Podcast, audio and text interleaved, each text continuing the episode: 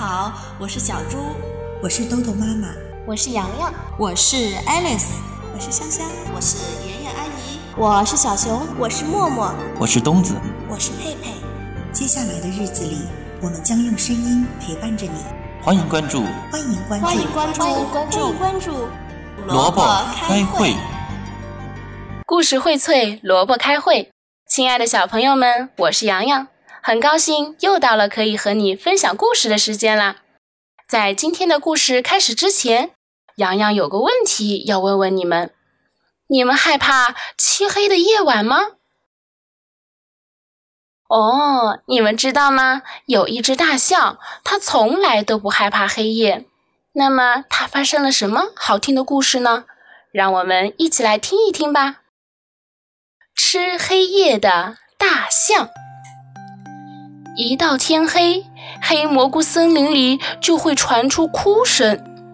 小熊多多会把头扎在熊妈妈的怀里哭，一边哭一边说：“嗯，我怕，我怕。”小猴淘淘也会拉着猴妈妈的手哭：“嗯，太黑了，好怕，好怕呀！”小刺猬渣渣不允许刺猬妈妈离开一步。它缩成一个圆球，在那里大声哭：“好黑，好黑！我怕，我怕！”这可怎么办呀？妈妈们急得不行。这时，森林里来了一位名字叫阿乌的大象。它很奇怪，不吃香蕉，也不吃树叶，只吃黑夜。一到夜晚，它就高兴了。因为到了那个时候，到处都是食物，它张开大嘴巴，啊呜啊呜，吃呀吃呀，吃的可香了。小熊多多的妈妈听说大象阿呜来了，就找到他说：“森林里的小动物都怕黑，你来了可太好了，请帮小动物们把黑夜给吃掉吧。”大象阿乌说：“嗯，好说，我爱吃黑夜，黑夜可比香蕉香多了。”这天晚上啊，小熊多多正在哭鼻子呢。大象阿乌来到了他家。大象阿乌说：“哭个什么嘛，别哭了，你看我一口就把黑夜给吃了。”说着，他啊呜一口，小熊多多家的黑夜不见了。关上灯，房间里马上亮得像白天一样。小熊多多不哭了，它在地上跳来跳去玩了起来。过了一会儿，大象阿乌又来到了小猴淘淘家，因为他听到了小猴淘淘的哭声。大象阿乌说：“呃呃，淘淘啊，你别哭了，别哭，你看我一口就会把黑夜吞下去的。”张大嘴巴，啊呜一口，果然，小猴淘淘家亮了起来，连玻璃上芝麻大一点儿的小黑点儿都看清楚了。小猴淘淘还会哭吗？他开始在地上跳来跳去，开心极了。最后，大象阿呜又来到了小刺猬渣渣家，把渣渣家的黑夜也全部都吃了。渣渣也不哭了，跑出去找到了小熊多多和小猴淘淘，他们在一起又跳又叫。大象阿呜在森林里一边走一边嗷呜嗷呜的吃黑夜。湖边亮了，小路亮了，樱桃树林里也亮了，森林里亮得像白天一样。大象阿乌吃了很多黑夜，他拍着鼓鼓的肚皮说：“呃，呃，呃，吃的太多了，哎，我太饱了。”他躺在了床上睡着了。从这天起呀，森林里没有了黑夜，黑夜也像白天一样亮亮的，小动物们能接着玩。可是。这些小动物的妈妈们就谁也不能睡觉了，因为他们要给小动物们喂奶，还要照顾它们。几天过去了，森林里出了大麻烦。大白天，小熊多多在森林幼儿园里上着课，他就睡着了，呼噜声简直能把黑板都震掉在地上。小红桃桃呢，它在树上跳来跳去的玩，跳着跳着就累得趴在树枝上睡着了，结果扑通一声掉到了湖里，咕噜咕噜的喝了好几口湖水。才哭着喊着爬上岸来。小刺猬渣渣呢？它在草地上捡大枣，走着走着就睡着了。刺猬妈妈到处找也找不到它，急死了。后来在一堆枯叶子堆里找到了它。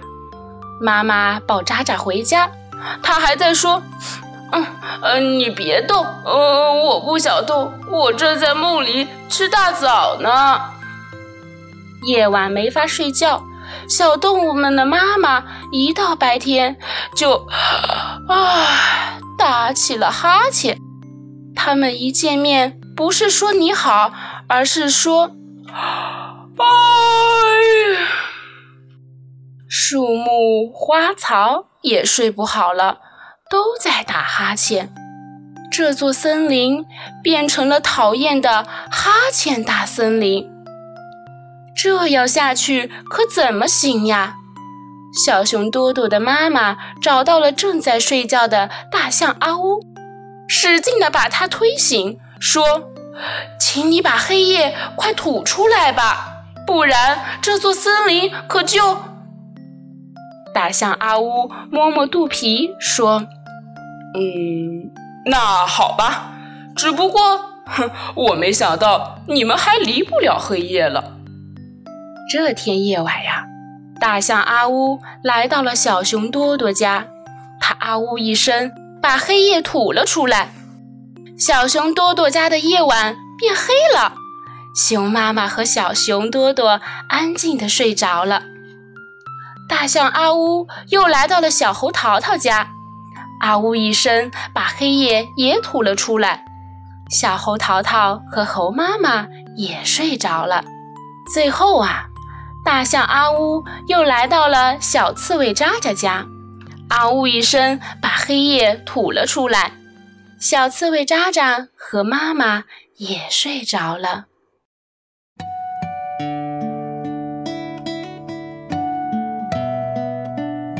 最后啊，森林里都变黑了，所有的小动物们都安静的睡着了。好啦，这个关于黑夜的故事就讲到这里啦。那么我有个问题要问问小朋友们，你们说为什么最后吃黑夜的大象又把黑夜吐出来了呢？小宝贝，快快睡，梦中会有我相随，陪你笑，陪你泪，有我相依偎。小宝贝，快快睡。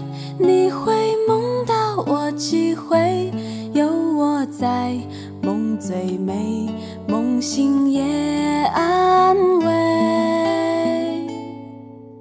花儿随流水，日头抱春归。粉面含笑微不露，嘴角衔颗相思泪。山间鸟徘徊。彩霞伴双飞，惊鸿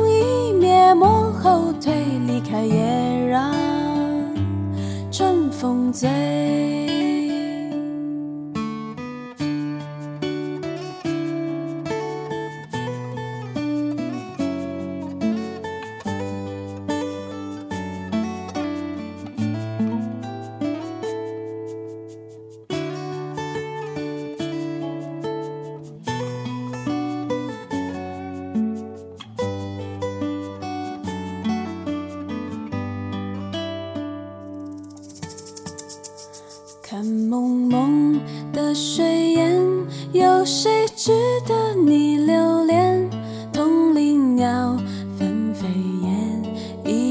是梦魇，传说中、神话里，梦中的我在梦里，神仙说梦会醒，可是我不听。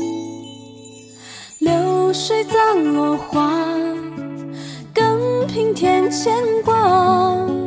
尝过相思百味苦，从此对情更邋遢。寒风最无辜，要风到天涯。枯木也能发新芽，心像播种摇篮下。啦啦啦啦啦啦啦啦。